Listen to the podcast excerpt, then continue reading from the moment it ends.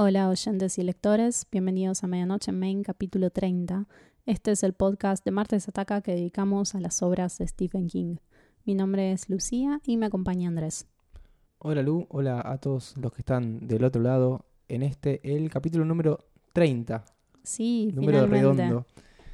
Que va a ser un poco temático porque todavía seguimos, en este momento estamos grabando en el octubre del 2020, en medio de una pandemia, una situación muy, muy extraña que se dilató un montón.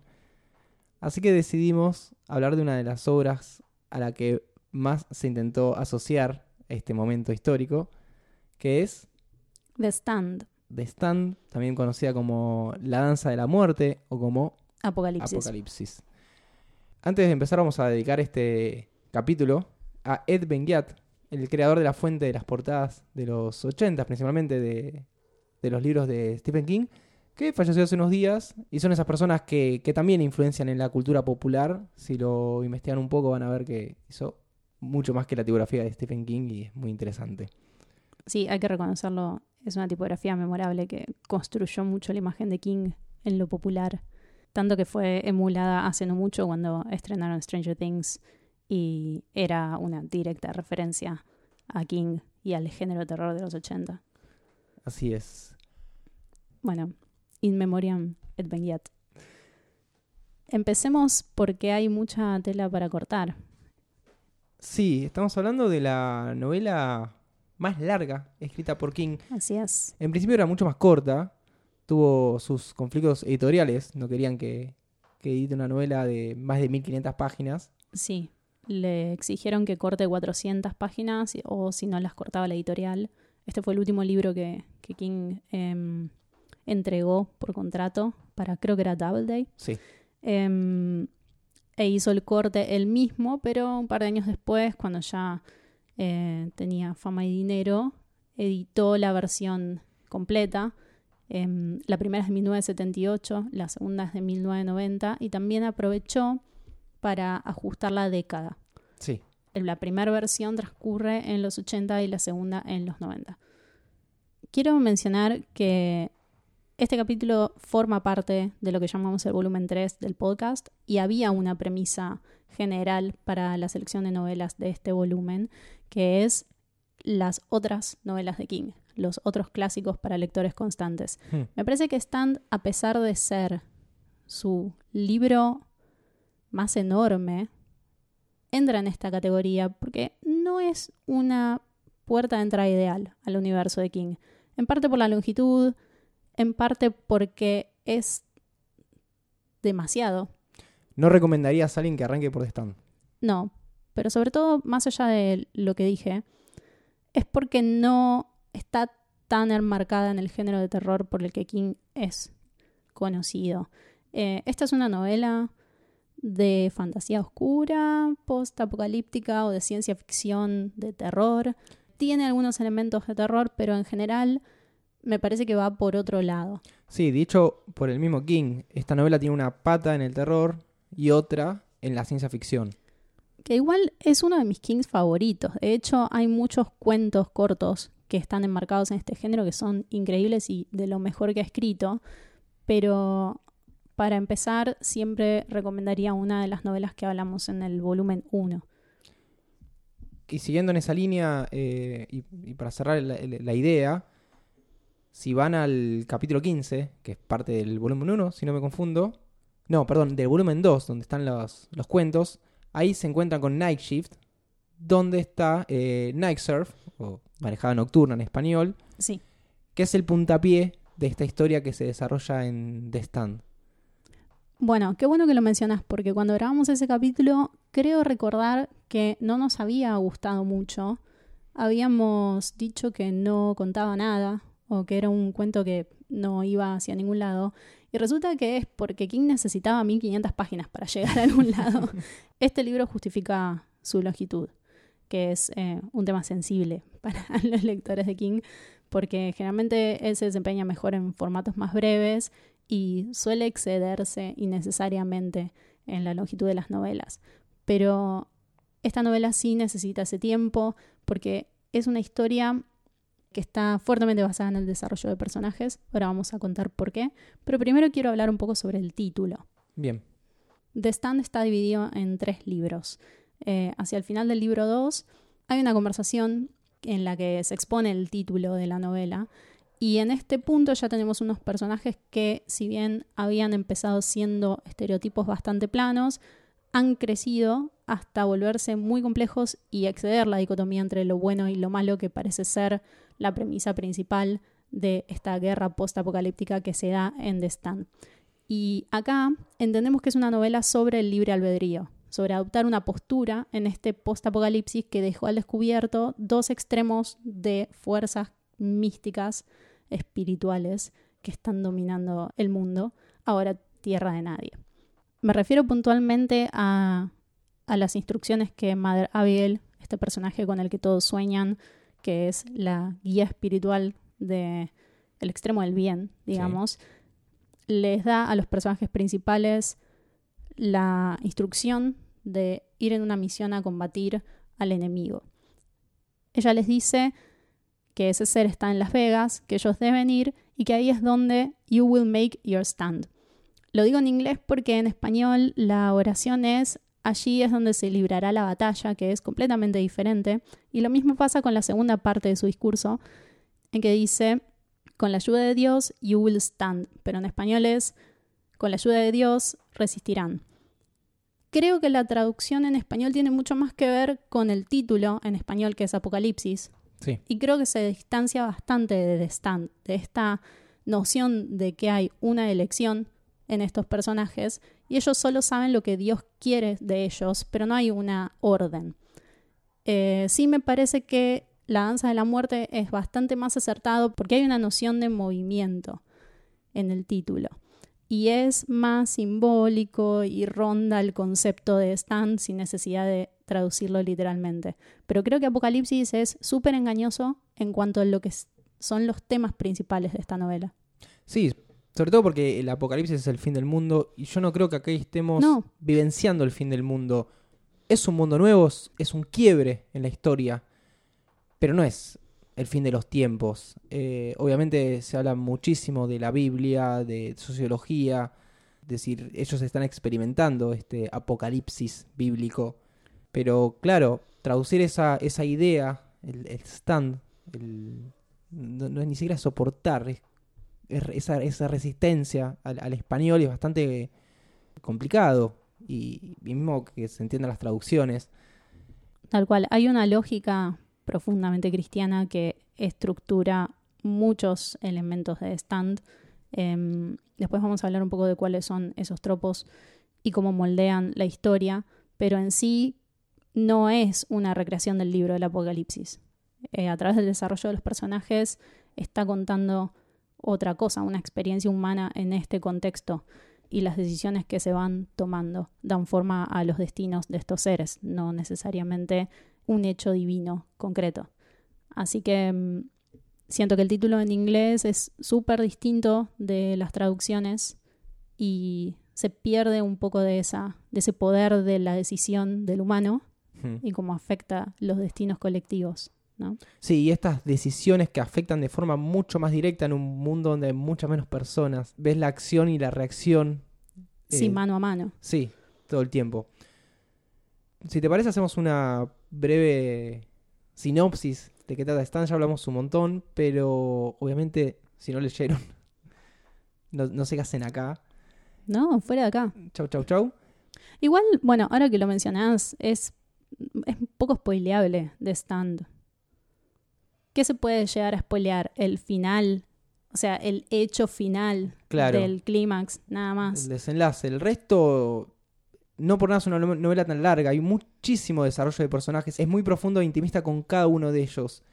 Creo que solo al final, quizás en términos de quiénes sobreviven o qué pasa con, con el bebé de Franny, que es una pregunta constante a lo largo de todo el libro. Esos son detalles que se podrían arruinar eh, si ven primero la miniserie, ya sea la de los 90 o la que va a salir ahora a fin de año. Hmm. Pero, pero en general la, la experiencia del libro se construye leyendo el libro entero. Sí. Es, parece obvio lo que estoy diciendo, pero me acuerdo cuando grabamos It y había leído algunas preguntas en internet que eran del tipo, ¿qué capítulos tengo que leer para ver la película 1? Bueno, en The Stand no existe la posibilidad de hacer esto. No. Em, hay que leerlo entero. The Stand nos ubica en un mundo en el que se desató una gripe con una tasa de mortalidad del 99%. Y a partir de eso nos cuenta la historia de aquellos que por alguna razón sobrevivieron a esta epidemia incurable. Es una situación muy distinta a la que estamos Mm. viviendo porque la tasa de mortalidad no es tan alta y, y se puede frenar. Y, y hasta ahora no descubrieron a nadie que sea inmune, por ejemplo, al coronavirus. Por ahora. Eh, así que La, perdón, la similitud principal es en el contagio, me parece. es en el contagio y que es producto de un error humano. Porque Sí. Stand, y esto también tiene que ver con por qué no me gusta el título Apocalipsis, no es consecuencia de un acto divino. No. No hay un castigo de Dios, sino un error del humano que jugó a ser Dios. Y esto es súper importante. Así que en este contexto es donde se desata una batalla entre el bien y el mal. Por un lado la, la tenemos a la madre Abigail, a Abigail Fremantle, eh, que es una anciana de 108 años que vive en un bosque de Nebraska y a través de sueños se va contactando y guiando a algunos de estos sobrevivientes.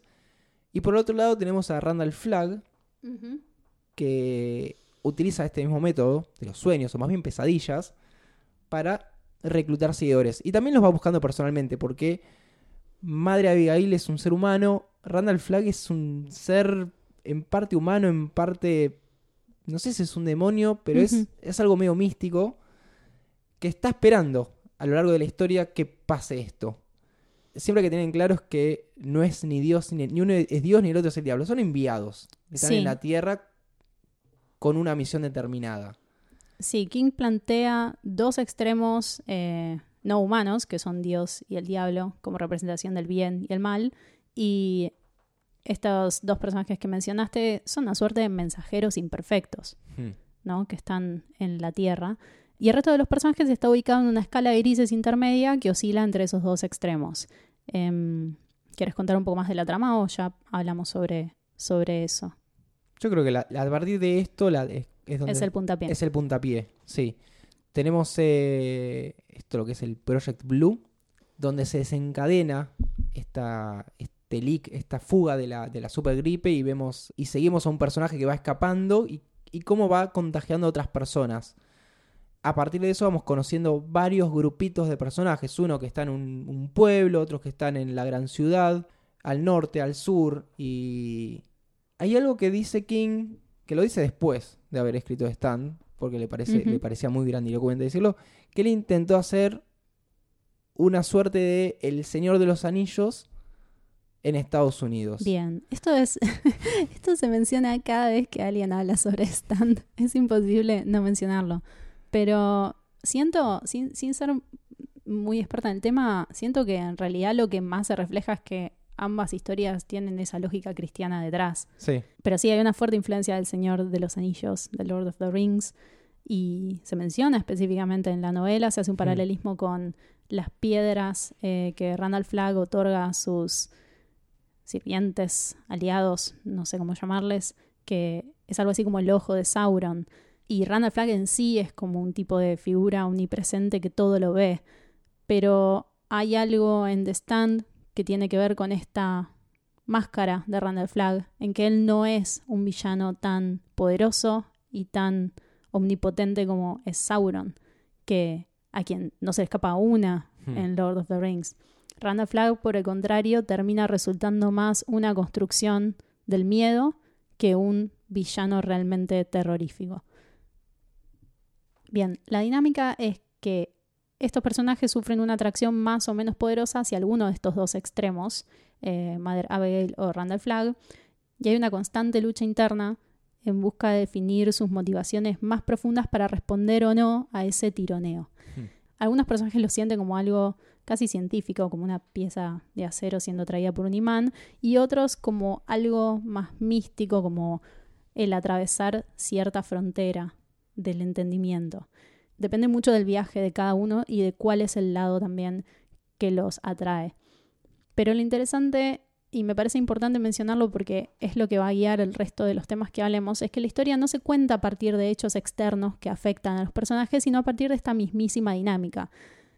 Las situaciones que van definiendo los destinos de los protagonistas están generadas por el desarrollo de estos personajes para personas, porque al final de leer esta novela sentimos que esas personas existen. Es un trabajo súper minucioso y detallado, como vos decías, intimista, que termina dando este resultado. Por eso mencionaba que las 1500 páginas son utilizadas con un fin. Todo punto de inflexión en The Stand es resultado de un proceso, ya sea positivo o negativo, pero siempre muy congruente con el camino y con el punto en el que está el personaje en cuestión. ¿Quieres hablar un poco sobre quiénes son estos personajes? Son muchos personajes. Son bastantes y, como decías vos, cada uno con su complejidad. Sí se puede llegar a hacer una división eh, macro, que sería la de Boulder, la, zona libre de Boulder, y Las Vegas. Pero antes de eso, estos personajes se tienen que juntar. Vamos a ir primero más por el lado de el bien, o los que tiran para ese, para el lado de, de Madre Abigail. Perdón, que son los más desarrollados también, porque serán, no sé, 5 o 10 personajes del lado del bien que tienen un desarrollo muy exhaustivo, pero del otro lado solamente dos. Lo de Henry y Trash Can Man. Sí, es verdad. No hay mucho más. Quien para mí es el personaje principal, Stuart Redman, que es uno de los primeros que, que se contagia del virus, pero en realidad no, no está contagiado, es uno de los primeros que piensan que tiene la, la super gripe. Y por esto Stu empieza siendo el conejillo de indias del gobierno. Sí. Él está encerrado en un una institución, sí, una base militar, porque no sabemos muy bien qué es, en realidad no es un hospital, es un tipo de laboratorio. Está prisionero del gobierno porque lo identificaron como inmune y lo vemos escapar durante el transcurso del libro 1. En su camino él se va cruzando con Franny Goldsmith, que es una, una joven que está embarazada y es muy importante la trama porque ella está recién embarazada. Con Harold Lauder, que es hermano, hermano de una amiga de Franny. Uno de los mejores personajes de Stan. Definitivamente. Creo que en Harold es donde vemos por qué tiene tantas páginas. Porque es un personaje que lo odias, lo detestás, no crees que esté ahí.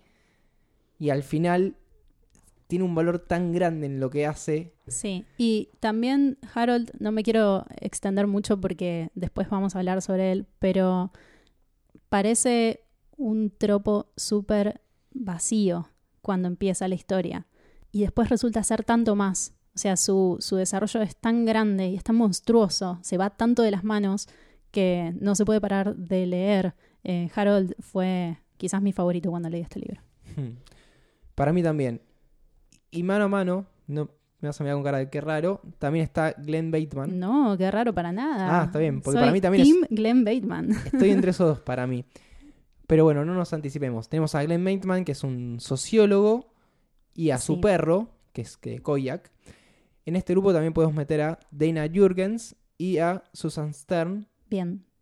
Yo tengo anotado de la misma manera en ese orden de relevancia, solo que a Franny y a Harold los tengo en un grupo aparte, así que vamos a empezar por Stuart y Glenn, pero sobre todo por Stuart. Eh, más que nada para entender cómo está caracterizado este personaje, porque Stuart es el héroe americano, ¿no?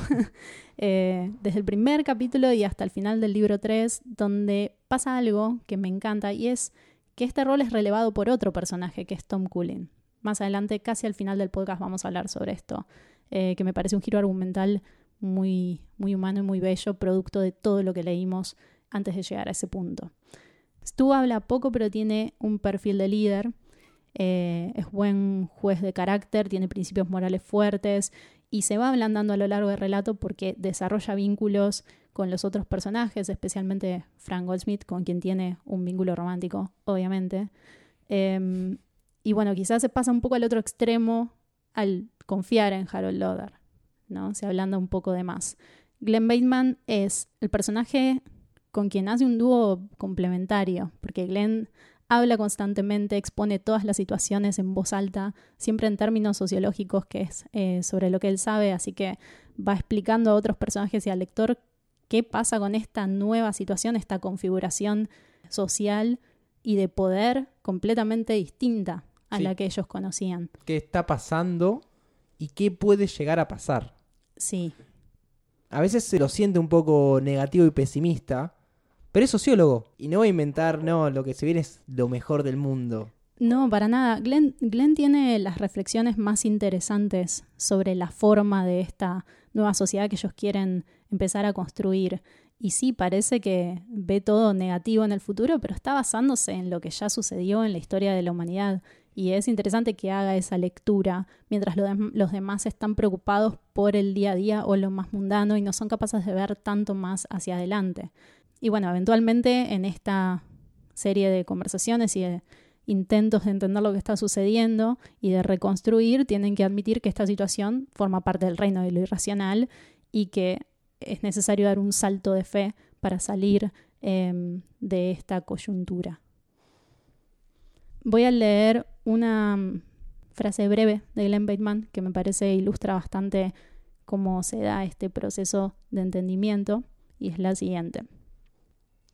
Nos encontramos aquí porque hemos confiado en poderes que no comprendemos. Para mí eso significa que acaso estemos empezando a aceptar, de momento solo de manera subconsciente y con múltiples retrocesos debido a lagunas culturales, una definición diferente de la existencia, la idea de que nunca podremos comprenderlo todo con respecto a la condición del ser.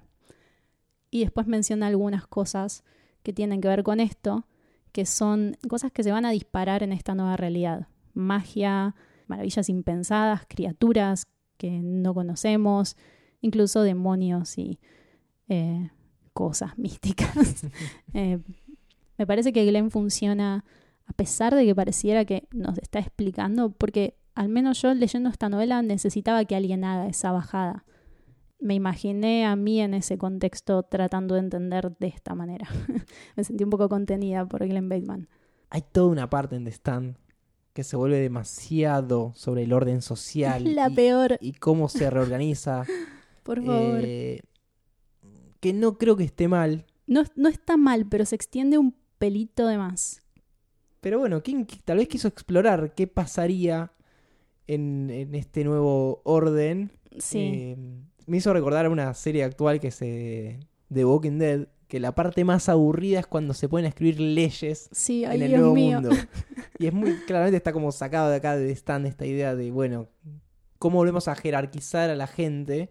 Estás hablando del Boulder Free Zone Committee, Sí, que claro. es cuando ellos intentan crear un comité para empezar a organizar legalmente Boulder, donde están todos los sobrevivientes que eh, respondieron al llamado de Mother Abigail. Sí, no, es la peor subtrama, es la peor subtrama de este libro. Cuando estaba leyendo eh, sentía, ¿qué me importa esto? Nivel, está Randall Flagg en Las Vegas y todos sueñan lo mismo y están pasando cosas súper demenciales y están concentrados cantando el himno en un gimnasio. Eh, era un poco frustrante, pero sí tiene sentido porque después eh, se plantea que es una desviación del camino que ellos se supone que tienen que seguir en este nuevo contexto. Y también hay mucho en esa subtrama de la gente aferrándose a lo que conoce y tratando de reconstruir algo que ya no se puede. Mucho de esto de la nueva normalidad y demás, que es como un concepto erróneo eh, al que recurrimos para sentirnos seguros en lo que ya conocemos, pero Mm. que ya fue. ¿Quieres hablar sobre Franny? Pasemos a Franny. Dale. Franny Goldsmith. Acá es donde King empieza a tener sus, sus viejos Acá es cuando me enojo. vicios, que Sí. hasta ahora trata de corregirlos. ¿Qué A su lo- favor, perdón, a su Sí. favor, King es un escritor que siempre está tratando de mejorar. Sí, Y nosotros estamos leyendo libros que tienen 30 o 40 años. Pero también hemos leído libros en que estos temas se trabajaron mucho más hasta llevarlos a historias que, digamos, tienen marco teórico. Em, nos estamos refiriendo específicamente a que Frank es un personaje vacío, sin agencia y que cae en lo que voy a llamar la sección madres, esposas, putas. así es. Bien. Lo hizo lo más bíblico y básico Sí. posible. Sí, sí, ahora desarrollemos un poco ese tema. ¿Querés decir algo sobre Franny antes de que me empiece a quejar sin fin? No, Franny es una, una- una chica normal en un pueblo. Sí. eh, tiene sus conflictos con su madre principalmente, que está estancada, la madre de Franny, en un hermano de Franny que falleció. Todo esto no tiene ningún tipo de injerencia en nada. Y si no me equivoco, esta parte se sac- no está en la original. Ah, Eh, qué casualidad. Nosotros leímos la extendida. Sí. De hecho, conseguir la original es bastante, al menos en español, bastante complicado. No, porque- yo lo leí en inglés. No, no, pero me refiero a Y la... tampoco. Por eso, lo que se consigue es la extendida. Mismo en inglés se dejó de imprimir la, la versión corta. Pero bueno, cosas que hace King. Yo leí la que tiene ilustraciones. Está bien. Es bastante linda. no tiene muchas, pero están buenas. No me acuerdo del nombre del ilustrador, así que lo pueden googlear. Bien, sí, Franny tiene estas cosas que mencionás que son. forman parte de, una, de un intento de construcción de ella, pero no se ve en ningún lado este trasfondo en su accionar ni en su influencia en lo que les pasa a los demás. Ella funciona principalmente como la madre de lo que va a ser el primer bebé del post-apocalipsis Mm. y el interés romántico de Stuart y de Harold, que desencadena la traición de Harold al, a lo que es el grupo de los sobrevivientes de Boulder. Queda muy en evidencia, y cuando hablemos de otros personajes se va a notar más, que es un personaje muy pobre. Y el punto es que la mayoría de los personajes femeninos en The Stand están enteramente definidos por una o varias de esas categorías que mencioné. Madres, esposas, putas.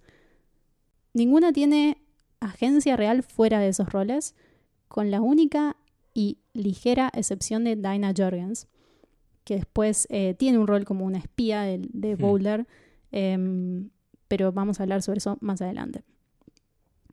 Sí hacen cosas, pero siempre en torno a estos roles súper herméticos. Voy a hacer un repaso, un punteo para justificar lo que estoy diciendo. Ya dije que Franny es la madre de este bebé, la esposa de Stuart. Mother Abigail es literalmente la madre, de madre. todos. Eh, Nadine Cross, todavía no la mencionamos, pero si ya leyeron el libro puedo avanzar. Es eh, la esposa prometida de Randall Flagg, la puta de Harold Loder. De hecho, estas dos son sus únicas funciones en la trama. Para Larry Underwood, eh, otro de estos personajes principales, todas las mujeres que conoce son madres o putas, hasta que llega una que es esposa, Lucy Swan.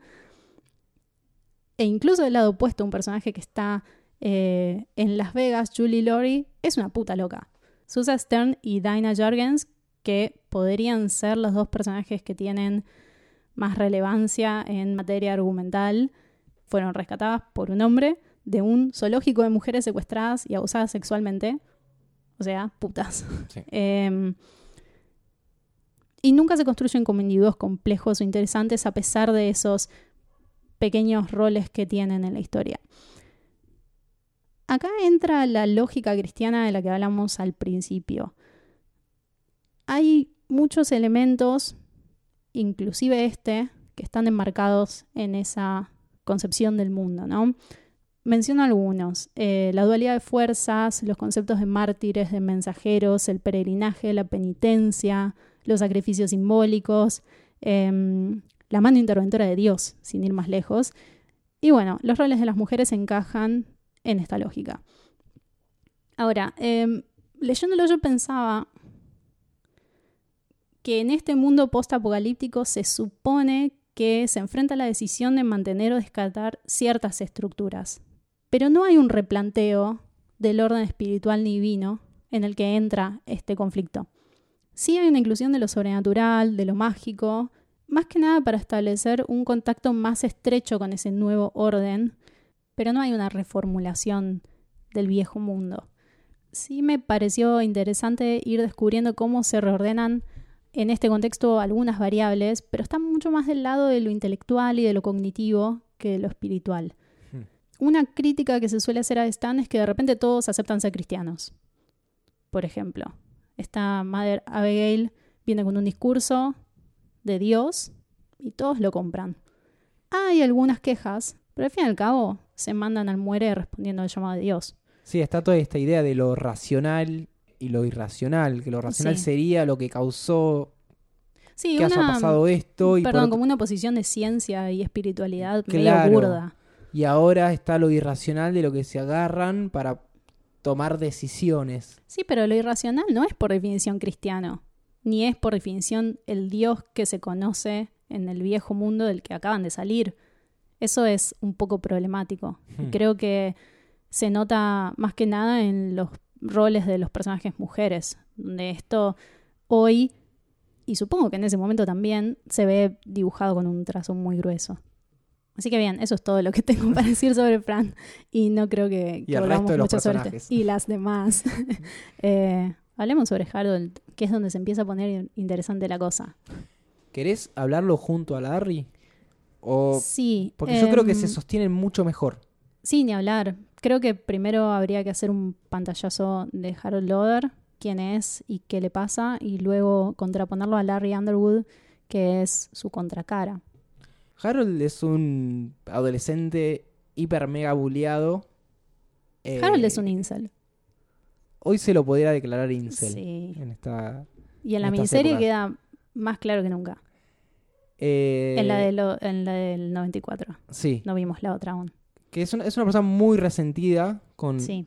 las cosas que le pasaron en el justamente pasado. Resentido es el adjetivo que describe más exactamente a Harold Loder y justifica absolutamente todo lo que le pasa. Y cuando se encuentra que está él solo en este pueblo y Franny, o sea, vos pensás que todo un pueblo esas dos personas sobreviven. Sí. Y él está un, está un enamorado de Franny o detrás de una imagen como la de, como la de Franny. Se quiere agarrar de ella, o me- mejor dicho, la quiere agarrar y Sí. tomar decisiones por sobre, por sobre Franny. Sí, la quiere poseer. Y sí, ser el dueño. Quiere ser dueño de Franny, Sí. tal cual. Incluso ella siente una culpa porque esto sea lo que pasó, que son de un pueblo tan pequeño los únicos dos sobrevivientes y encima se conocían entre sí, tenían una relación previa. Y creo que es Stuart que mm, le dice, no, no dejes que una coincidencia Hmm. determine tu relación con Harold Loder, no le debes nada o algo en, ese, en esas líneas. Y además Harold tiene estas ínfulas de intelectual, ¿no? De artista, porque él es escritor. Sí, Sorpresa, sorpresa. ahí está sí, el escritor. a mí me ha pasado que me di cuenta muy tarde Yo también. O sea, después de haber leído Stan y haberlo Sí. pensado todo, de que este era el personaje donde King se reflejaba más. Sí, y No además, perdón, no es que no nos dimos cuenta que era el escritor, porque gran parte de la trama de Harold tiene que ver con que él escribe un cuaderno y lo hace desde un lugar autobiográfico. Pero por algún motivo yo no lo asociaba con, con King. Y cuando lo. cuando surgió, charlando sobre esta grabación, me cayeron todas las fichas juntas. Tiene todo el sentido. Para que quede un poco más claro, voy a remitirme a un libro del 88 que se llama Bare Bones Conversations on Terror with Stephen King, que es un compilado de entrevistas de King. Es como el de Truffaut. Es como el De de Truffaut y Hitchcock. Pero bueno, Pero King King. con otros entrevistadores. sí. Eh, donde le preguntan por Harold eh, le mencionan a alguien, le, le dice, che, para mí el favorito es Harold. Y él aclara eh, de una forma muy contundente, voy a leer textual. Dale. Harold se basa en gran medida en mí, o en partes de mí. Cualquier personaje que cualquier escritor crea. Intentas salir, miras a la gente, intentas sentir un poco por la gente y entender su forma de pensar. Pero Harold es un terrible solitario. Y es alguien que se siente totalmente rechazado por todos a su alrededor. Y se siente gordo, feo y desagradable la mayor parte del tiempo. Tiene otros hábitos en los que no entraré. Y a veces, hablando sobre, el mismo King, solía sentirme rechazado y desagradable. Puedo recordar eso de la escuela secundaria. Y, por supuesto, Harold es un escritor frustrado, pero en general sí había un aspecto de Harold en mi propio personaje. Pero bueno, King dice que él era distinto porque él no se sentía resentido todo el tiempo y nunca sintió que la gente no apreciara lo que él hacía. Harold Loder es otra prueba de que cuando King escribe sobre lo que sabe es el mejor. Y es tan interesante que esa visión negativa sobre sí mismo sea la que construye este personaje. Porque nadie es solamente sus características negativas. Y lo que, lo que me gusta sobre Harold es que él tiene la posibilidad de redimirse. Ni siquiera, porque en ese punto todavía no había hecho nada oscuro, solamente sentía una atracción hacia Randall Flagg, que también es interesante porque King, como ya sabemos, tiene sus vicios. Hay algo que se menciona sobre esta instancia en que Harold podría haber aceptado la oportunidad de dejar atrás la, la, humillación y el sufrimiento de su vida anterior en esta nueva posición que ocupa en la comunidad de Bowler, rodeado de gente que lo respeta y lo quiere, pero sobre todo gente a quien el pasado ya no le importa. O sea, era eh, en verdad una oportunidad de empezar de cero que Harold conscientemente rechaza. Y lo que dice la novela sobre esta nueva oportunidad es, aceptarla hubiera sido matarse a sí mismo. Y más adelante, en la nueva sociedad de la zona libre solo podía ser Harold Loder. En la del otro lado de las montañas podía convertirse en un príncipe.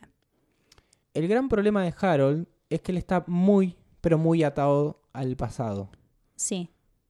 No sé si es por la presencia tan contundente de Franny o sin Franny hubiese sido lo mismo, pero Buen punto. él no deja de pensar en lo que le pasó. Y no entiende que toda esa gente ya no está, ya está muerta inclusive. Buen punto culpar a una mujer sobre tus propios problemas con los que no sabes lidiar. Es algo muy em, congruente con el personaje. Sí, sí, sí. Para mí, que esté Franny ahí es lo que más lo ata. Para mí. Franny es el pasado. Y él tiene una necesidad de ser alguien. Por Sí. eso King dice que es un escritor frustrado. Tal vez no en esta nueva sociedad quiera ser un escritor, justamente, pero él quiere ser alguien. Y Sí. cuando hay un ápice de Ser alguien importante en la sociedad, él quiere ser algo más. Y es cuando Randall Flagg usa ese deseo de ser más importante, como decías vos, de ser un príncipe, Sí. para manipularlo. Sí, en realidad lo manipula a través de su ambición, Claro. que es un sentimiento negativo en el caso de Harold porque lo, lo lleva a un extremo, lo lleva, lo posiciona por encima de todo. Em, y por eso su arco termina siendo una tragedia. Me refiero a la caja en el placard, que es el momento más tenso de toda la novela, cuando Harold esconde una bomba en una reunión del comité y mata a un número de personajes principales.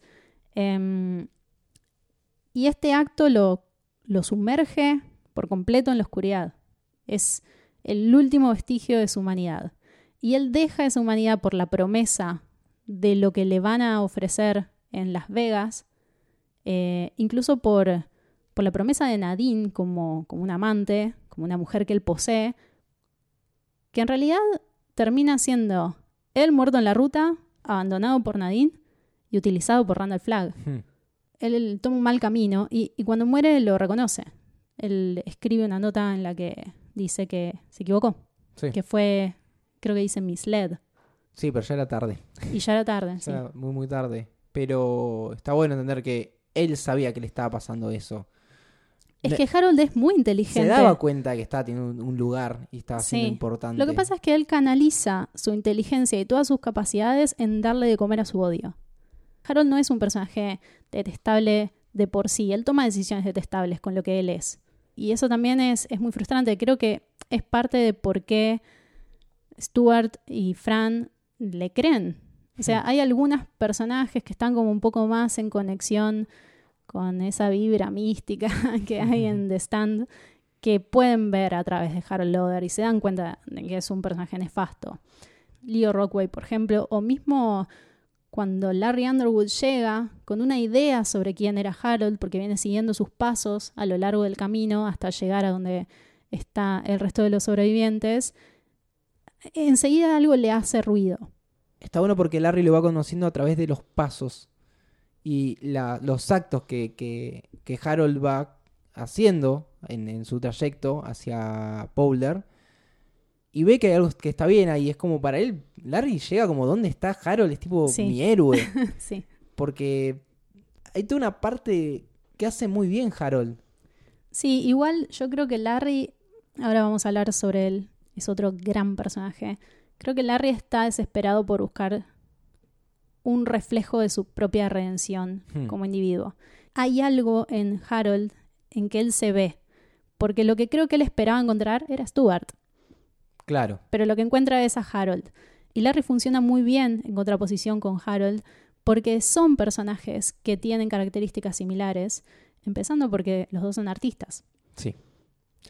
¿Hablamos sobre Larry? Sí, podríamos hablar sobre Larry y el grupito que, que lo rodea. Sí. Eh, Larry está. Inicialmente está en California, creo. Y él vuela a Nueva York. Y cuando se desata esta, esta epidemia, él está en la casa de la madre. Él es un rockero, vamos a aclarar bien el contexto. King también es un rockero. Sí. Si se le puede llamar rockero. que la está pegando, que ya tiene un hit, Sí. Que está ganando plata, ya la está desperdiciando, en- tiene muchos vicios, muchas malas juntas, drogas, mujeres. Obviamente acá de nuevo el rol de las mujeres en la vida de, Todas putas. de Larry son todas putas. Y la madre. Sí, podemos resumir que en que es un tipo egoísta, narcisista y vividor. Sí, y él, y él lo Y sabe. él lo sabe. Y él lo sabe. Eso es lo interesante de Larry. Eh, lo sabe y, y no quiere serlo, pero no sabe cómo. Ahí es donde en esta New York postapocalíptica conoce a, a Rita Blakemore, Sí, que es donde él podría llegar a redimirse con esta mujer, que es una mujer eh, mucho más grande que él, muy dependiente por cómo Sí. ella se describe, que no se hace casi nada sola, e intenta hacer un- el trayecto con ella, sí. pero falla. Y es algo que también él tiene una cruz enorme por el, el- el deceso de Rita, que él no, no pudo, que, que fue más fuerte que él. Él es incapaz de, de acompañarla y de contenerla. Y creo que hay una decepción muy grande para con sí mismo porque en este nuevo mundo, en este nuevo orden, tuvo la posibilidad de ser mejor y no lo fue. Hmm. Entonces, eh, Rita le queda a él como, como un tormento, como una representación de todas esas personas que lastimó en la vida anterior y cómo está repitiendo el patrón en esta nueva oportunidad. Ahí, ahí es donde se ve un poco la idea esta del, del castigo, esta, idea bíblica, porque él hace muchos kilómetros, tipo caminando o andando en moto muy despacio, porque está con todas estas imágenes de, de Rita muerta y la culpabilidad. Y la verdad que es, es muy interesante porque él con todos estos... Sí, perdón, culpa es una palabra clave Sí, para Larry. para Larry todo es culpa. Sí, Eh, y en contraposición con Harold, él trata de, a pesar de lo que pasó, ser un poquito mejor. sí y trata de luchar contra su propia naturaleza, que es vividora y es cobarde. Pero él todo el tiempo está tironeando para el otro lado. Y Harold, por el contrario, se deja llevar. En el camino podemos mencionar a, a Nadine Cross, que ya habías hecho mención, y a Leo Rockway, Sí, que es un personaje rarísimo, que es este niño que está Sí. desnudo, que no habla, que intenta matar a Larry, que está con un cuchillo. sí, eh, Leo, Joe. Joe, Al principio es Joe sí. y después es Leo cuando finalmente puede decir su nombre. Y Nadine son quizás los dos personajes que están más en contacto con la magia que está rodeando eh, esta situación.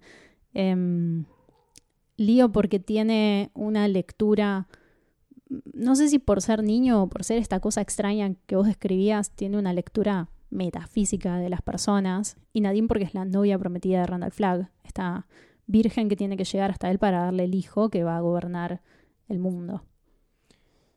Leo tiene como un, un don ahí porque él puede replicar las cosas que hacen los otros. Por ejemplo, la parte Sí. que, que agarra la guitarra de Larry y empieza a tocar y aprende.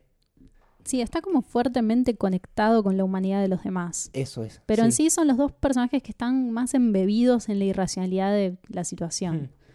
El arco de Larry Underwood termina de una manera completamente opuesta al de Harold Loder y es con un sacrificio.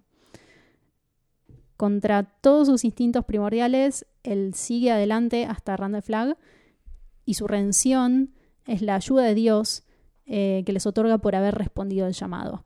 Larry Underwood junto con Stuart Redman, Glenn Bateman y Ralph Bredner, de quien todavía no hablamos porque forma parte de otro grupo, son los cuatro enviados eh, a enfrentarse a Randall Flagg en este mensaje místico que Mother Abel les da antes de morir. Así que a pesar de todas estas características en común y de reconocerse entre sí como ciertos pares, Harold y Larry toman caminos contrarios. Fíjate como Larry también se quiere soltar del pasado, a diferencia de Harold. Es que es la única manera. Porque cada vez que alguien menciona la canción, Sí, Baby Can You Do Your Man. él No no, se hace cargo, no, quiere no, no No. dice, no, fui yo el que la compuso. Es otra vida, sí. Sí. Sí, eso también es un factor que es determinante para que sea distinta la resolución de cada uno. Voy a leer un fragmento que Diría que es mi fragmento favorito de Stand. Papá. Sí. Y mm, no lo dice Larry, pero sí está asociado a él en un capítulo en el que está reflexionando sobre su propio trayecto como individuo. Y es lo siguiente. Nadie puede decir lo que ocurre entre la persona que fuiste y la persona en que te has convertido. Nadie puede navegar por ese sector azul y solitario del infierno. No existen mapas para el cambio. Uno sencillamente sale por el otro lado. O no sale. Y a continuación de, de eso hay una pequeña reflexión, un pensamiento de Larry, que dice, en cierto modo he cambiado, pensó Larry, yo también he salido por el otro lado. Este párrafo resume esta dicotomía, Larry sale y Harold no. Y se puede vincular de forma muy directa con una eh, secuencia de Stan, que es cuando tienen que atravesar un túnel en Nueva York. Excelente. Todavía está Rita ahí. Sí. Tienen una, una discusión sobre cómo lo, lo van a hacer y cómo no. Y Larry se manda y es terrible porque es un túnel eh, larguísimo. Está lleno de gente muerta. Sí, es súper simbólico. Sí. Y ahí es cuando él pierde la paciencia con Rita. Hmm. Em, sí, ese capítulo de Stan es el un favorito de muchos. Y quizás uno de los momentos más terroríficos, con más elementos clásicos del terror como lo escribe King. Sí, eso para mí es una secuencia de terror. Claramente, sí. Hay un grupo más. Eh, yo creo que primero tendremos que cerrar este grupito de Larry. Sí, dale. Eh, que son dos personajes más, que es Lucy Swan y el juez, Judge Farris. ah, bien, pensé que no íbamos a hablar mucho sobre ellos, pero si tenés algo no, no. para decir. No, no, no, solamente eso, son como... Judge Farris es un personaje bastante agradable. Lucy Swan la recuerdo como una esposa.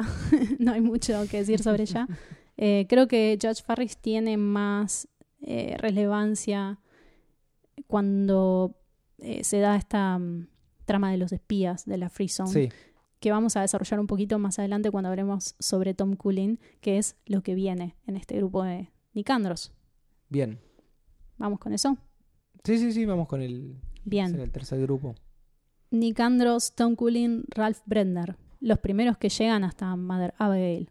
Y entre ellos, quien Mother Abigail considera el líder espiritual de los sobrevivientes, que es Nick. Se da una situación muy particular porque Nick Andros es sordomudo. Sí, acá esto abre una puerta a hablar sobre tantas cosas que me parece son lo más rico de Stand. Y él se queda solo, o sea, hay toda una secuencia en la que él es eh, maltratado, golpeado, se queda a cargo de una comisaría, después se queda a cargo de todo un pueblo. Sí, lo conocemos en una situación que pone muy a prueba sus discapacidades y también su espíritu. Hmm. Y acá es cuando, cuando uno empieza a pensar cómo fueron seleccionadas todas estas personas. Sí, Porque hay una decisión divina de quiénes sobrevivieron y quiénes no. Es algo biológico, porque eso no, Sí. realmente nunca se sabe. Eh, entonces están los que se vez más a lo bíblico de, bueno, cada uno tiene una misión o simplemente sobreviviste. Y se pone mucho más interesante cuando Nick Andros, yendo de pueblo a un pueblo en bicicleta, porque encima no, mane- no, no, no conduce autos, llega a un pueblo donde está Tom Cullen, un gran, gran personaje. lo amo. Es una persona con retraso mental. Sí. No, no se entiende muy bien. Hay una parte que trata de describir cuál sería el término apropiado para referirse al tipo de discapacidad, supongo, que tiene Tom Cullen, y es que como que le faltan unas cartas en el mazo. una cosa así. Nick Andros lo podemos pensar como una como un espejo de, de Stuart Redman, ¿no? Uno es el líder racional, otro es el líder irracional. Y hay algo en su desventaja física, en sus dolencias, esto también lo, lo presenta Tom Cullen, que quien propone como mártir de una fuerza. Este concepto también es bastante cristiano.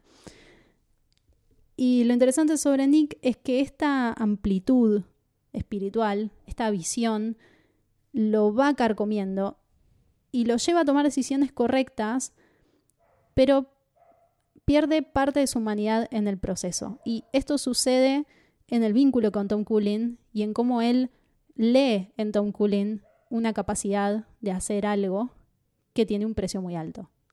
Hmm. Tom es un personaje que, mm, que tiene la habilidad de entrar en trance y de abrir su mente por completo, eh, en parte ligado a esta limitación intelectual. Y esto lo vuelve muy receptivo a digamos, las verdades, entre comillas, de este nuevo orden. Acá podemos hablar un poco sobre su rol como espía de la Free Zone, ¿no? junto a Judge Farris y Dana Jorgens. Sí. ¿O querés contar un poco más sobre la caracterización de Tom Cullen? Porque es muy pintoresca y muy simpática también. Todo eso que, hace Tom Cullen cuando queda solo en un pueblo y todas sus ideas de qué está bien y qué está mal y... Y bueno, es una persona que no sabe leer ni escribir, que también es muy... Se puede decir divertida la secuencia en que Nick Andros trata de comunicarse y el otro no se da cuenta que es sordomudo, piensa que no le quiere hablar. Sí. Y le escribe y el otro dice no sé leer. Sí, y es interesante cómo Nick piensa soy un sordomudo y él tiene una limitación intelectual. Somos las dos personas más inútiles para encontrarse entre sí, cuando en el transcurso del libro termina siendo completamente lo contrario. Porque esa unión es la que tiene toda la fuerza. Sí.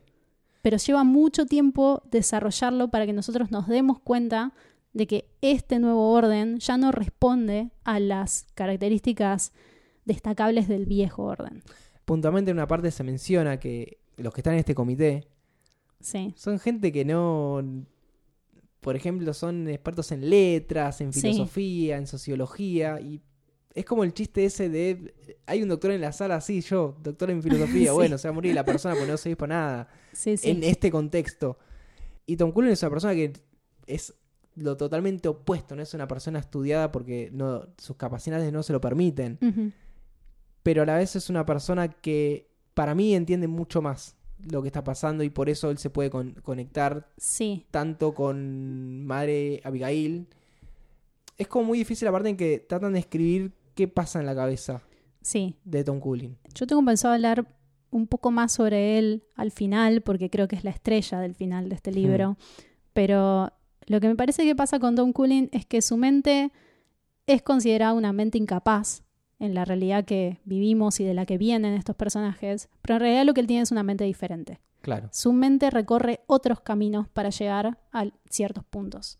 Y es en esos otros caminos donde él tiene más dominio de esta situación irracional.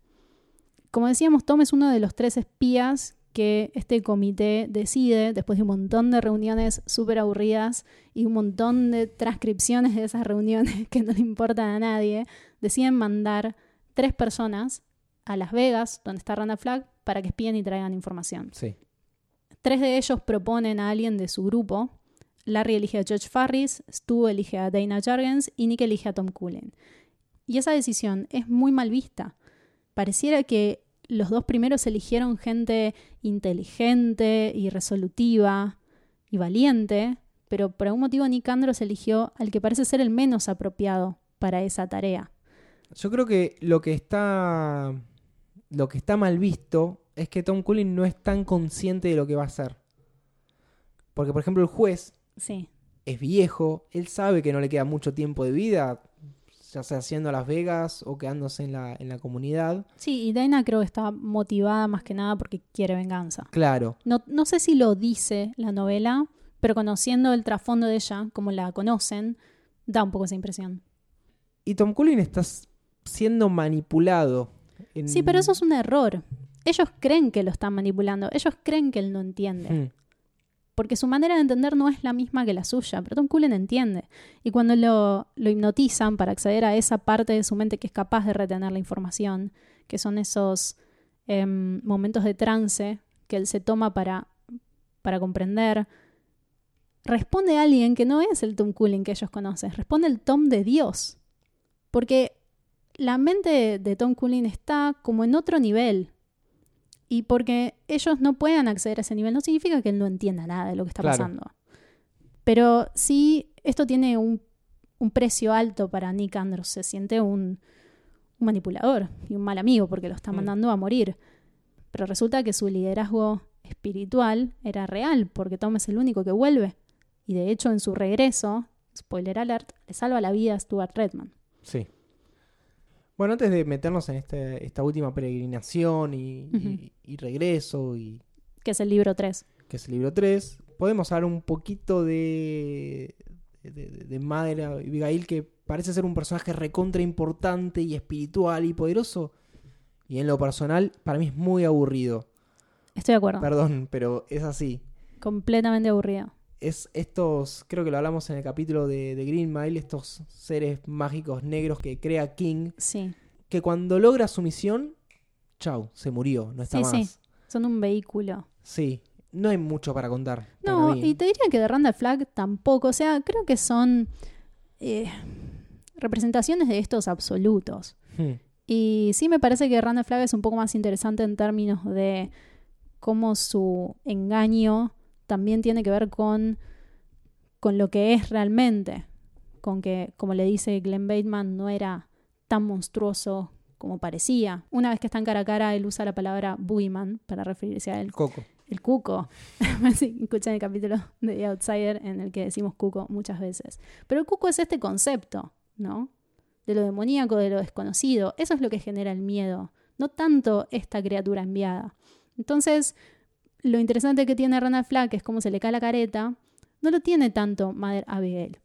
Si bien hay como una cosa sobre ella reconociendo que cometió el pecado de la vanidad y que por eso se va a hacer como una cuaresma al bosque, no sé. Es Sí, como- no, eso no se sabe nada. pero es como va. un viaje en torno a unos conceptos poco interesantes, que tiene mucho que ver con la penitencia, con Dios, Dios, Dios, es redensa con Dios. Y yo, como lectora, no encuentro algo interesante en ella que me ancle a querer saber más. Siento que es una marioneta de ese Dios. Hmm. Sí, algo, como decías, pasa con Randall Flagg, a diferencia que, que este hombre oscuro es una creación muy de los inicios de King. Sí, Él siempre sé que tuvo esta idea de un enviado o de un ser que puede manipular al hombre estando en la Tierra. King tiene un poema que escribió en los eh, 60 más o menos, que se llama The Dark Man, donde lo describe, Sí. es como un boceto de este, de este ser oscuro que es errante, violento, violador, que Es que las descripciones de Randall Flagg eh, son lo más interesante de Hmm. Stan. Este, esta mm, imagen mítica que se crea alrededor de esta criatura, mucho más allá de lo que es. Así que por lo menos Randall Flagg como personaje tiene ese imaginario visual, esa construcción, toda esa mitología de, de las visiones, de las pesadillas, de lo que es capaz, que nos genera un miedo tremendo y es interesante nos construye una visión oscura del mundo, de cómo puede llegar a ser si él toma el poder. Madre, Abel no nos da nada. Está sentada en una reposera en un campo de maíz, tocando el banjo, no sé. Es muy poco visual, muy poco sensorial su, su rol. Y también me parece que ella no siempre entiende por qué hace lo que hace. Solo responde a Dios eh, incondicionalmente. sí. Y esto no construye un personaje muy interesante que no cuestiona. Pero funciona bastante como Deus Ex Machina. Sí, cuando aparece de golpe Madre Abigail. Sí, aparece en la explosión, aparece al final para dar las misiones. Como aparece siempre en el momento justo, tiene un timing. Es muy interesante como estos dos personajes que parecen tan interesantes, al final no lo son. Sí, son más el símbolo de algo. Creo Sí. que tiene que ver con qué podemos construir alrededor de eso a medida que leemos. Y creo que Randall Flagg nos da mucho más con qué trabajar que Madre Abigail. Y todo el tiempo queriendo saber quién es, qué es, que, Sí. nos, que nos genera esa expectativa todo el tiempo King. Lo va describiendo de distintas formas, cómo se encuentra con algunos personajes, cómo los seduce. Sí, sí, sí. Eh, de ahí se desprende, bueno, ya hablaremos de, de Lloyd y de Trash Can Man. y Trashcan Man, eh, que son como sus eh, sirvientes. Sí. eh, Sí, creo que su poder es lo que nos atrae y, y nos lleva a querer saber más. Y además todo lo que, lo que narra sobre Randall Flagg em, le pone una dedicación y un amor a que sea una descripción poética, hmm, ¿no? Hay como... Hay tantas expresiones para describirlo. Eh, de hecho, separé una cita muy cortita que forma parte de uno de los capítulos de Trash Can Man, porque me parecen eh, tan poéticas las palabras que él elige para ir creando este, este ser infernal, y es la siguiente. Él conocía muy bien a ese hombre oscuro, suyo era el rostro que nunca podía ver con claridad, suyas las manos que reparten solo espadas de una baraja trucada, suyos los ojos que miraban a través de las llamas, suya la mueca de más allá de la tumba del mundo. Obviamente que es más cool que Abigail. Yo voy con Randall Flagg. Olvídate. sí, a full. Y bueno, es un personaje que después es recurrente en la Sí. obra de King. Este es el puntapié, pero va, va reapareciendo. Mismo cuando hablamos de, de Castle Rock, la serie. Sí. Hay una idea de si es Randall Flagg, sí. Skarsgård. Es un concepto, Randall Flagg. Sí, Y es una criatura también como multiforme. había como una crítica A, a The Stand que Randall Flagg al final no era tan malo. Yo creo que tiene sentido. Tiene sentido con cómo funcionan esas fuerzas oscuras que están basadas en el engaño, en la manipulación. No por eso son lo que dicen que son. Mm. Eh, pasaba un poco en The Outsider también, Sí, que al final era bastante... casualmente con el cuco. Sí, sí, sí, depende de la debilidad de las personas para darle o quitarle poder. Claro, sí. entidad. Sí, es una manipulación más interesante que la de Abigail Freeman, que tiene más que ver con una verdad absoluta Mm. comunicada por un Dios perfecto. Bien. Hay dos personajes principales del lado de Randall Flagg. Uno es Lloyd Henriette, su mano derecha, y otro es Trashcan Man, que a pesar de estar de su lado, es como un agente del caos, ¿no? En- Eventualmente no responde a nadie. Es un poco como Tom Cullen, tiene sus propios caminos. Sí, sí. Solo que él está, bueno, por ahí más como Harold Loder, él está atormentado por el pasado que lo moldeó de esta manera y se entrega al, al fuego. Sí, Trash Can Man es un...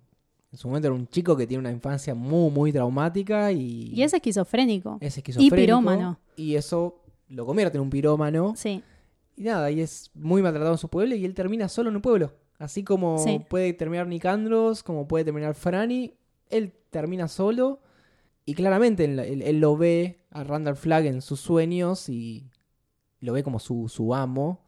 Y Randall Flagg lo, lo- lo empieza a usar para obtener armas, sí, porque él las huele, las percibe. Y, y ahí es donde radica también la, la peligrosidad, porque vos tenés como un, un control muy, muy corto de, este, de esta persona barra personaje. sí. Tipo sí. te obedece, pero ¿Hasta dónde? al chabón para mí le interesa más reventar cosas que, que Randall Flagg. Sí, tal cual. Eh, Trash Can Man es una representación de la inestabilidad de ese mal, de la absoluta falta de vara moral, de autocontrol, eh, cómo ese salvajismo no es confiable ni siquiera cuando está basada en la devoción o en el terror. Hmm. Y es el personaje que, en cierto modo, no por sus propios medios, pero pone fin a esta lucha de poderes. Em, eso ya nos llevaría a contar el final. Así que si querés, hablemos un poco sobre Lloyd Henriette y después ya avanzamos hacia el libro 3. Lloyd es un convicto, es un Sí. ladrón que comete esos raíces delictivos que tanto gustan los estadounidenses. Eh, That's y- racist. Sí. Pero bueno, Lloyd está preso en plena pandemia. Su destino final es tras las rejas. Y quien lo salva es Randall Flagg. Él pasa días y días viendo cómo todos se mueren él queda solo ahí, no puede escapar. Sí, está a punto de recurrir al canibalismo. Sí, también tiene una, una rata abajo de una Sí, almohada. está todo mal, está un espanto. Y Randall Flagg se presenta como el salvador, como quien tiene la llave, y le ofrece una posición a su lado, representada por este medallón, como una piedra Hmm. con un ojo. Lloyd es, eh, es reverente y es fiel, es un sirviente muy fiel hasta último momento, pero en el fondo tiene miedo y lo único que quiere es mantener su posición de poder, mantenerse siendo alguien. Ahí también hay algo muy propio de Harold Loder. Creo que la, así como contrapusimos otros personajes entre sí, la contraposición de Lloyd es Glenn Bateman. Porque el enfrentamiento final entre ellos dos, cuando el grupo de los cuatro peregrinos llega a Las Vegas, inmediatamente van presos. Eh, Glenn está en la cárcel, tiene un intercambio con Lloyd. Ahí es cuando le dice a Randall Flagg que no era tan monstruoso como ellos creían y se le ríe en la cara. Este personaje, que es quien mayor entendimiento formal sobre cómo funciona el mundo, le dice a Lloyd Henriette, está bien, no conoces nada mejor. Como si fuera, esto es todo lo que puede sí. ser. Y hay una condescendencia en eso, pero también hay un grado de realidad. Eh, Lloyd persigue lo único que conoce. Eh, en cierto modo fue construido de esta manera. Y Trash Can Man también. Pero creo que en el caso de Trash Can Man, al tener él una como una condición neurológica y demás, no tiene la libertad de elegir que por ahí hubiera tenido Lloyd o que tiene Harold, a quien vemos decidir. En ese momento Glenn lo expone por lo que es. Bien, pintemos el, escenario final de la confrontación en The Stand. De los cuatro enviados, solo tres llegan a Las Vegas. Uno muere primero, Glenn Sí. Bateman, en circunstancias que acabo de escribir. Dos van a la plaza pública, digamos, Sí, para que los, a ser linchados. para que los linchen, los destrocen. Y otro no llega. Sí. De los tres que llegan a Las Vegas, ninguno vuelve. Hmm. En ese linchamiento público, que Randall Flagg parece querer destriparlos adelante de todos un poco para reafirmar su poder y se empieza a ver que su autoridad no es tan sólida como parecía, porque hay que dar un paso atrás y pensar un poco en cuál era la función de esos tres espías que fueron a Las Vegas. Porque por un lado dijimos que iban a obtener información, pero considerando que solo Tom vuelve, en realidad la mayor influencia que tienen en Las Vegas es desestabilizar la imagen de Randall Sí. Flagg y hacer temblar su autoridad. Y en el caso de Tom Cullen es ser testigo del desenlace. Estos dos personajes que responden al llamado de Dios, en cierto modo le ponen el, el punto final a ese trabajo que hicieron los espías. Pero como dijimos antes, hay una gente que no se puede controlar, que no responde a nadie, y es Trash Can Man. Sí, Trash Can Man que, que viene con una bomba atómica, básicamente. Sí, viene en un carrito con una bomba atómica, todo, todo desfigurado y Sí, ya la, la, esa descripción está buena. la radiación lo está carcomiendo. sí. Sí, se Eh, entrega completamente al, al fuego, Sí, sí, sí. al su verdadero Dios, podríamos decir. Y ahí es cuando aparece la mano de Dios. Sí, la mano del Eh. Diego. Ahí es cuando Dios cumple con lo prometido. Él les había pedido, a través de Mother Abigail, que hicieran este peregrinaje, que abandonaran Boulder, que abandonaran todos sus intentos de construir una sociedad como la anterior, de establecer un sistema, que se olviden de esas, eh, de esas metas de la humanidad y derroquen a Randall Flagg. Les pidió que atraviesen el camino a pie, que lleguen con lo que sin tenían nada, puesto. sin comida, que todo se haga en el camino. Y aquí en este punto es cuando, como ellos respondieron su llamado, Dios interviene y explota la bomba. En ese momento, cuando dicen que explotan todo y mueren los buenos, mueren los malos, Perdón, una mano gigante Sí. explota todo. estamos obviando un poquito esa Sí. parte, pero se entiende la idea. En un momento pensé que explotaba todo. Literalmente pensé que Claro, inclusive que- Boulder. que Boulder, todo, ya fue. Eh, pero bueno, quedan muchas páginas y parecía un poco improbable. Explota Las Vegas, donde están Larry Underwood y Ralph Brenner. No hablamos nada sobre Ralph Brenner, pero bueno, es un, es un granjero copado. Ellos dos están en la plaza con Randall Flagg, explotan. Y quien ve la explosión es el que se quedó en el camino, que es Stuart Redman. Sí, es muy interesante porque Ma- Madre Abigail les dice, uno va a caer en el camino. En realidad el que queda en el camino y el que vuelve es el mismo. Sí, Y cuando dice queda en el camino, uno entiende que muere. sí, sí. No, simplemente llegó hasta ahí. Y cuando Stuart se queda, porque se quiebra una pierna y se cae como en un cráter, la narración dice, Stuart nunca los volvió a ver. Y uno cree que él va a morir con- ahí, sí, sí, eh, sí. con la pierna rota. Pero no, los que mueren son los demás. Eh, Stuart se queda en el cráter y es rescatado en primera instancia por Kojak, el perro de Glenn Bateman, que lo mantiene con vida esas primeras noches. Y después, por el único espía que volvió y está camino hacia Boulder, Tom Cullen. Sí, es el, lo que decíamos antes, el personaje menos esperado. Sí, El que seguía en este trance siguiendo las pautas que le, que le dieron, que era cuando pase tal cosa, vos te volvés. Mira, si alguien da un salto de fe en este libro, es Tom Cullen. Él tenía que caminar de noche, dormir Sí. de día, eh, si, si hay Volver ma- si con hay la una- luna llena. Si hay una persona, la tenés que matar, si son dos, tenés que escapar, y que serían como comandos, porque como está hipnotizado, él los cumple a rajatabla. Y bueno, lo encuentra Astu, que está como. Stu había estado como un día y pico como subiendo la, Sí. la pendiente en la que se había caído. Y ahí comienza el regreso. Sí, la parte más Lord of the Rings, Sí. quizás de todo el libro. Pero además, acá pasa algo sumamente interesante. Y es mi parte favorita de este libro, todo este desarrollo del final, porque se subvierte el orden de lo heroico. Em, me gusta pensar que Tom Cullen es un nuevo héroe del nuevo orden. porque Stu es el héroe que representa todas las características valiosas del viejo mundo. Hmm. Eh, es el líder, el hombre masculino y fuerte, el ser racional, como decíamos antes. Y cuando está a punto de morir, lo rescata nada menos que el individuo opuesto, eh, más asociado a lo débil, a lo infantil, Hmm. a la falta de inteligencia, casi a lo inservible, ¿no? A ojos de- del resto de los personajes. Tom es un nuevo tipo de héroe que responde a un nuevo orden de poder que está más asociado a lo inexplicable y a lo místico. Hay una conversación que tiene Glenn Bateman, creo que con Ralph Bredner, sobre por qué Mother Abigail los envió a hacer ese camino por el desierto sin comida, sin pertenencias y demás, y si acaso era para favorecer esto de tener visiones. Hmm. Y Ralph le dice que cuando te desprendes de tus bienes también dejas de lado otros elementos vinculados a vos que están simbólicamente ligados a esos bienes.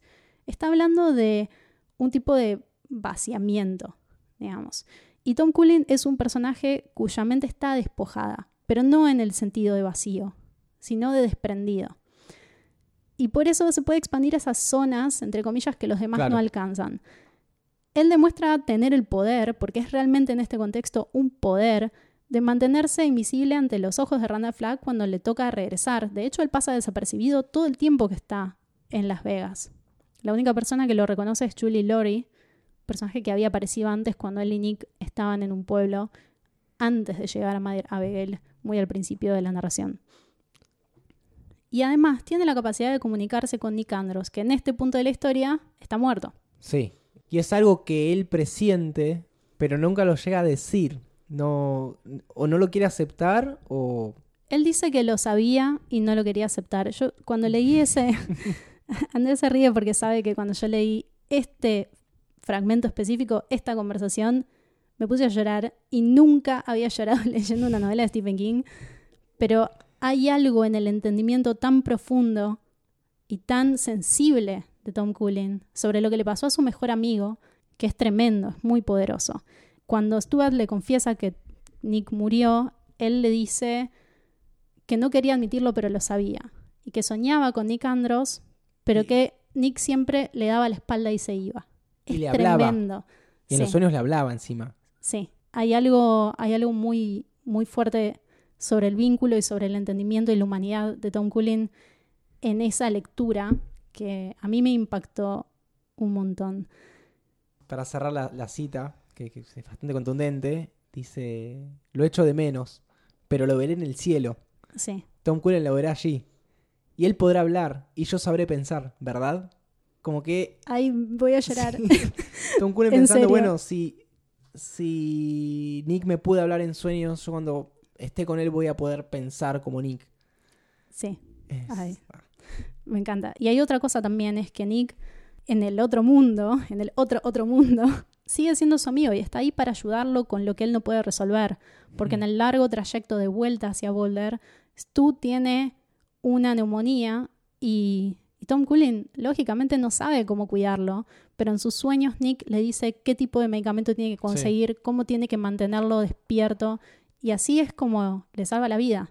Entonces hay algo que tiene que ver con que Nick Andros es quien Mother Abigail designó como un líder espiritual y se probó a sí mismo como tal a través de las decisiones que tomó y un poco también en su condición de mártir, de ser uno de los pocos que muere en la explosión de, la caja en el placard que provoca Harold Loder, y que Tom esté tan cerca suyo, nos dice algo sobre él, ¿no? Sobre su, su posición en este nuevo mundo.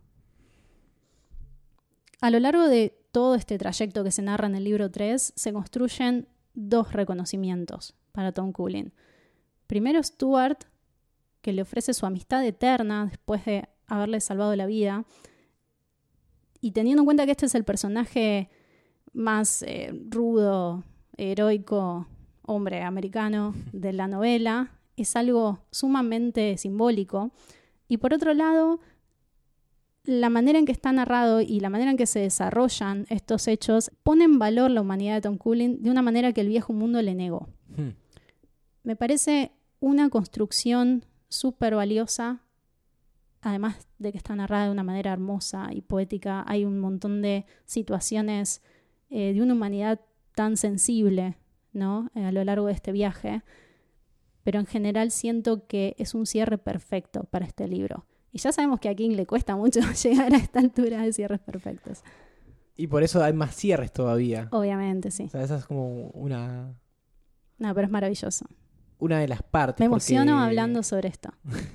En serio. Porque es cuando ellos logran llegar a Boulder, Sí, eh, atravesando el invierno y todas condiciones Sí, muy, sí. muy, muy difíciles.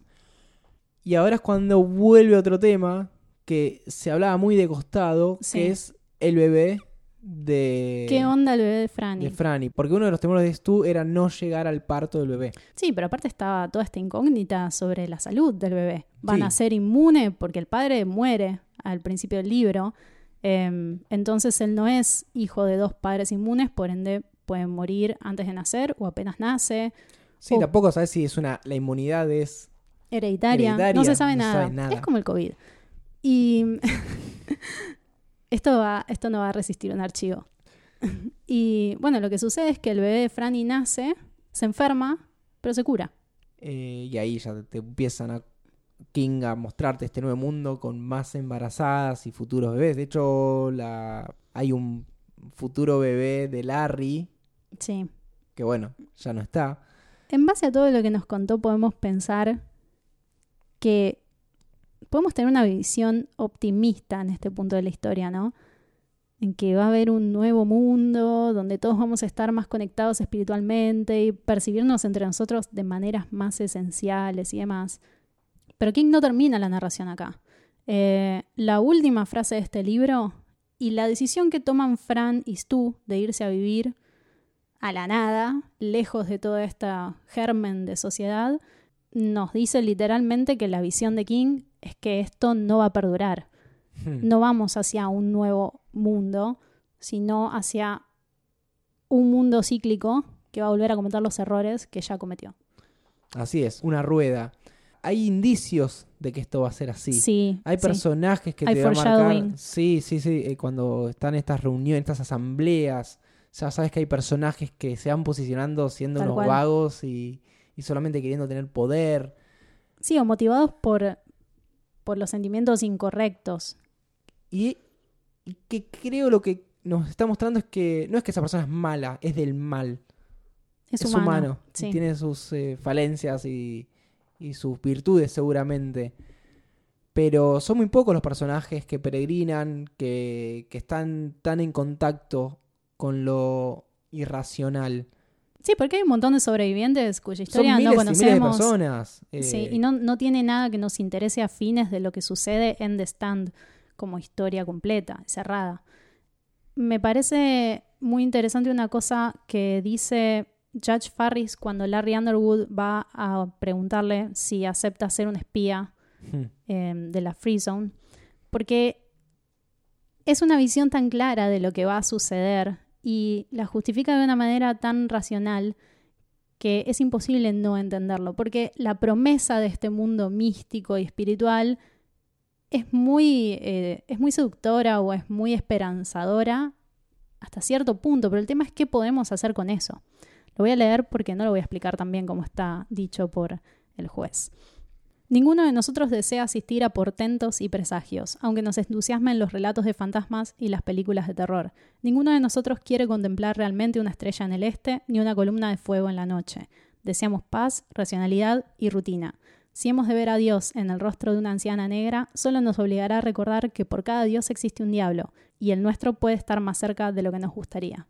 Eso es lo que va a pasar Hmm. desde el final del libro 3 hacia el futuro de la humanidad en The Stand. Vamos a seguir persiguiendo esa paz, racionalidad y rutina y cerrar los ojos a todo lo demás. sí. Esto que mencionabas de, de la rueda que sigue girando está como en un en un cierre que es tipo, Sí. tipo yo le digo el cierre Shumanji Es que es igual. es acertado. que nada se da a entender que Randall Flagg sigue ahí Sí, que, Mm. que va a seguir esperando una nueva oportunidad para que triunfe el mal sí. o que se mantenga en el mundo porque también es negocio para Randall Sí, no, no es erradicable. claro va, va a seguir ahí. Eh, y Te da a entender que la lucha no es absoluta, sino interna. Es, Mm. La lucha es en tu vida, digamos. Es qué hizo cada una de estas personas con su vida en este contexto. Pero no existe la derrota del mal. No. Creo que abarcamos todo lo que queríamos abarcar. Y era una tarea bastante titánica tratándose de esta novela. Sí, sí, estamos obviando un montonazo de cosas que, Sí. que, bueno, que obviamente enriquecen. Creo que la experiencia más rica de Stand es centrarnos en, en empatizar y en entender qué les está pasando a estas personas. Mm. y ponernos en su lugar. Em, no juzgarlos, en cierto modo. Al menos no de antemano. No, de antemano no se podría porque necesitan esos tres libros para Claro. construirse como, como individuos. Hay, hay ciertas cosas que apelan a las inseguridades de cada uno en estos personajes. A mí particularmente Harold y Larry me hicieron sentir identificada. Pero creo que va más allá de eso. Creo que el punto es entender que nunca sabes qué le está pasando al otro. que el otro está en una. Sí. Eh, nada, tiene mucho de eso. Tipo Six Feet Under. Gran serie, sí. Y hablando de series, Te di el pie. me diste el pie. Hablemos Eh, sobre la miniserie. La miniserie de Mick Garris, Un amigo de la casa. un gran amigo, que inicialmente iba a ser Romero, eh, quien quería que... que Todos queremos que Romero sea todo. Pero bueno, fue un proyecto muy largo porque, bueno, por todo lo que venimos diciendo, es muy difícil de representar estas, estas ambivalencias, estas decisiones, construir estos personajes de una forma tan rica, eh, que llevó tiempo a que se concrete un proyecto real y está pasando ahora de vuelta. O sea, la miniserie que vamos a ver dentro de unos meses, hace mínimo ocho años que está en proceso. Me voy a adelantar. No hay que hacer esto. No hay que adelantarse. pero voy a decir que no tengo ningún interés en ver esa miniserie. La voy a ver porque, porque debo y vamos a grabar al respecto seguramente. Pero después de ver la miniserie de los 90, no tiene razón de ser. Yo esperaba algo mucho más barato. Yo no esperaba nada. O sea, mi expectativa era nula y quedé impactada. Sí, la verdad que el trabajo que se hace es impecable. Mismo cómo se contrae la historia para Sí. que funcione. Más allá que se pierden, Harold no es tan rico como uno esperaría o está... es como... es otro tipo de persona. Mm. Sirve. Y también es interesante cómo, así como King tenía este, esta novela épica en tres libros, Mick Garris lo separa en cuatro. Sí. También muy claros que son la plaga, los sueños, la traición y The Stand barra Apocalipsis. El ritmo narrativo está ajustadísimo. Sí. Y era algo que definitivamente no esperaba cuando la empezamos a ver. De hecho, un poco la pateé porque pensé que me iba a embolar. Tardé mucho tiempo entre que terminé de leer el libro y ver la miniserie. Pero me sorprendió. Está súper bien casteada, súper bien actuada. Como muchísimo, se puede decir que tiene algunos efectos que no sobrevivieron muy bien al paso del tiempo. Pero que fueron reconocidos en su momento. Los Sí. efectos. Sí, sí, sí. No, no, no son tan malos. Entiende la novela, pone el ojo en los temas principales, en todo lo que discutimos a lo largo de este podcast, sin distraerse, y narra visualmente. O sea, recorre los espacios para dar contexto, más allá de la acción del personaje principal que está en esa secuencia. Tiene una, una visión clara de ese mundo. La verdad, respect. Mick Garris. Recomiendo ampliamente verla. Sobre todo ahora que va a salir la, la nueva. Sí. Para poner en contraposición. Pero bueno, no es una serie más. Eso es interesante. No es como cuando King quiso hacer eh, The Shining.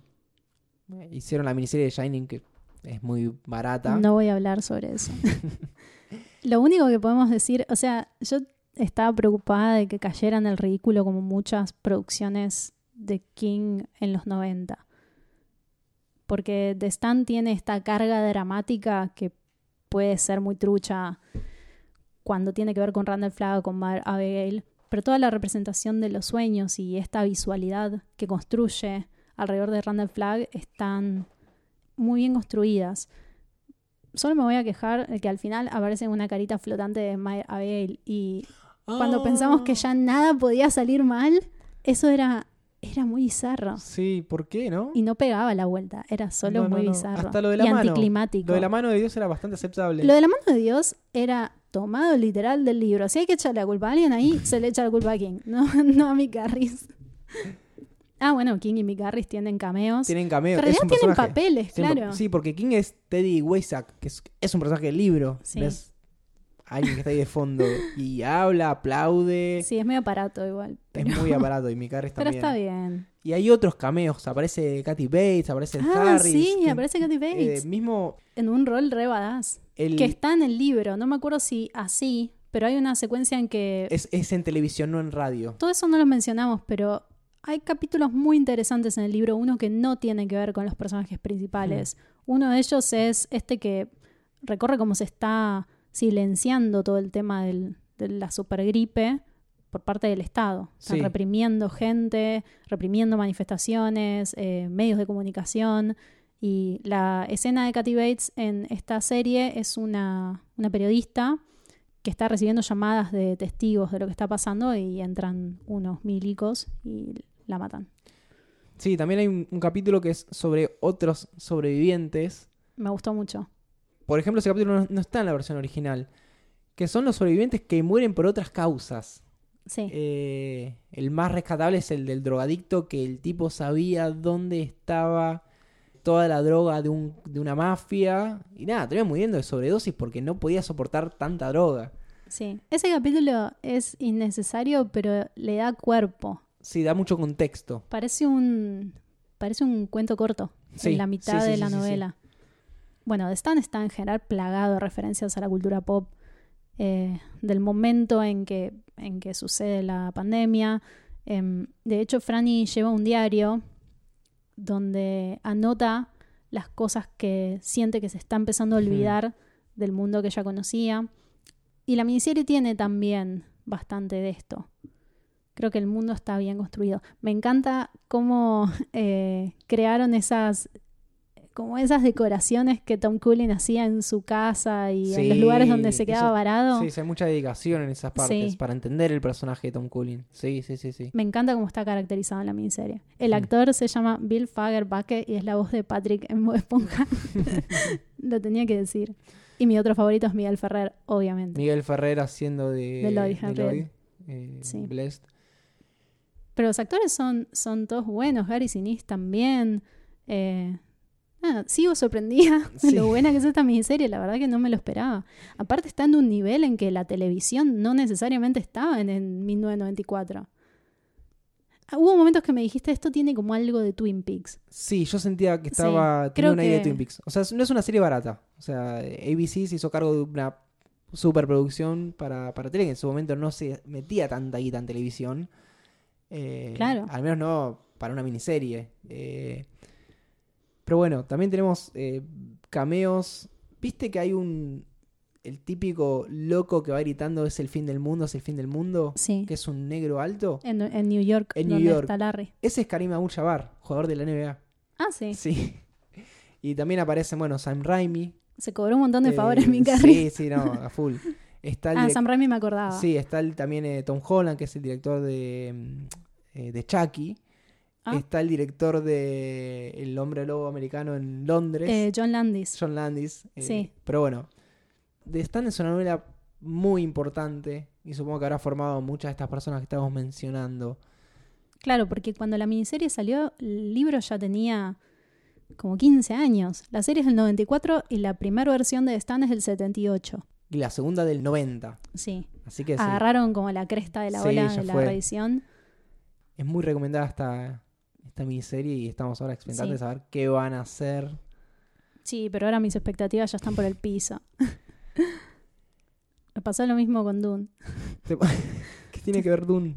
No, que la David Lynch es, es tan personal y es tan buena que todas mis expectativas por la nueva versión medio como que se pincharon. Y en este caso me pasó lo mismo, cuando salieron los afiches de Stand. Igual tengo que admitir que todavía estoy un poco emocionada porque Randall Flagg sea Alexander Skarsgård. Porque Sí, yo siempre a favor de los villanos suecos en las adaptaciones de King, este ya es como el tercero o el cuarto. Así que en ese aspecto puede haber algo que me interese. Sí. Pero el resto del casting, la verdad, es la nada misma. Bueno, ya, ya tendré un Ya espacio donde pueda lloriquear sobre esto. Ya veremos, pero bueno. Por eh, ahora, vean la miniserie de 1994. Tiene cuatro capítulos de una hora, Una hora y media. Sí, Sí. son. Nada, está bueno verla como fue emitida, que es sacaron uno por día. No sé si da para verla de una, porque es bastante agotador. Sí, sí, sí. Y no se van a aburrir. No se van a aburrir, eso seguro. Así que bueno, creo que, con eso Lo hicimos. lo hicimos. Feliz leímos- cumpleaños, Medianoche Main. Sí. Felices 30 capítulos. Leímos de estando, lo tratamos de entender, lo analizamos. Leímos de estando en plena pandemia. Sí. A ver, el compromiso. Vos, vos leíste antes de la pandemia. o Yo sea, lo empecé antes y lo terminé. eh, por suerte, lo que había leído ya era toda la parte de la descripción de los síntomas. No hablamos mucho de eso, pero el superflu es como una gripe que te hincha la garganta y te caen todos los mocos y te atorás de mocos. Es como una cosa espantosa. Entonces, cuando empezó todo esto del COVID, yo ya había leído la peor parte. Y Hmm. solamente lo terminé, me faltaba, eh, creo que, un 30%. Pero fue apropiado, o sea, me dio como otro punto de vista de la situación, me situó en este escenario en el que me dio lugar para reflexionar y pensar qué es lo que se viene. O sea que si nos guiamos por la deducción final de Stan, Y yo estoy de acuerdo con esa nada va a cambiar. No, nada va a cambiar. Yo creo que ya hay primeros indicios de que nada va a cambiar, porque en los primeros meses había una suerte de promesa de una Vamos a salir mejores de esto. Claro. Vamos a reflexionar, vamos a tener otros hábitos, vamos a entender mejor cómo nos afectamos entre nosotros, como en stand. Y luego a lo largo del tiempo eso se va debilitando y se va volviendo cíclicamente al punto inicial. Y en esta nota tan esperanzadora y positiva, vamos a cerrar este capítulo, número 30. L-U-N-A. Así se deletrea Medianoche en Maine. Ese va a ser el tweet. Queremos mandar un saludo a todos los oyentes que cada tanto nos, nos escriben y nos, nos miman diciéndonos cosas Sí. muy, muy lindas. Esta semana recibí un mail tan lindo que lo quiero agradecer públicamente. Guillermo, gracias por tu mail. Así que nos pueden seguir escuchando y escribiendo. Eh, gracias por reconocer el, el esfuerzo que hacemos y la dedicación que le ponemos a, a que cada episodio sea un episodio distinto y Sí. no un episodio más. Sí, y entender cada libro como una nueva oportunidad de leer a King de una forma distinta, ¿no? Desde otros lugares, a partir de lo que nos propone en esa novela en particular. Y bueno, más que nada, gracias por la paciencia, porque la verdad es que sacamos un capítulo cada tres meses o más. No por pandemia. Exacto. Así que bueno, esto fue Medianoche en Maine. Nos están escuchando en martesataca.com.ar. Nos encuentran como siempre en Spotify, en Apple Podcast, donde se pueden, eh, nos pueden seguir y suscribirse. Así, así esas mismas plataformas les recomiendan que escuchen los nuevos episodios. Y las reseñas son bienvenidas en esos También, canales. sí, y compartir este podcast con, con sus amigos y conocidos. Abrace a un lector de King hoy. no, no lo hagan, que hay COVID. Sí, no, no, hoy no. Nos pueden escribir en arroba martesataca en Twitter o con el hashtag medianoche en Maine. Y eso es todo. Fin de los avisos parroquiales. Gracias por escuchar. Mi nombre es Lucía Mi nombre es Andrés. y les deseamos buenas medianoches. Chau, chau. Adiós.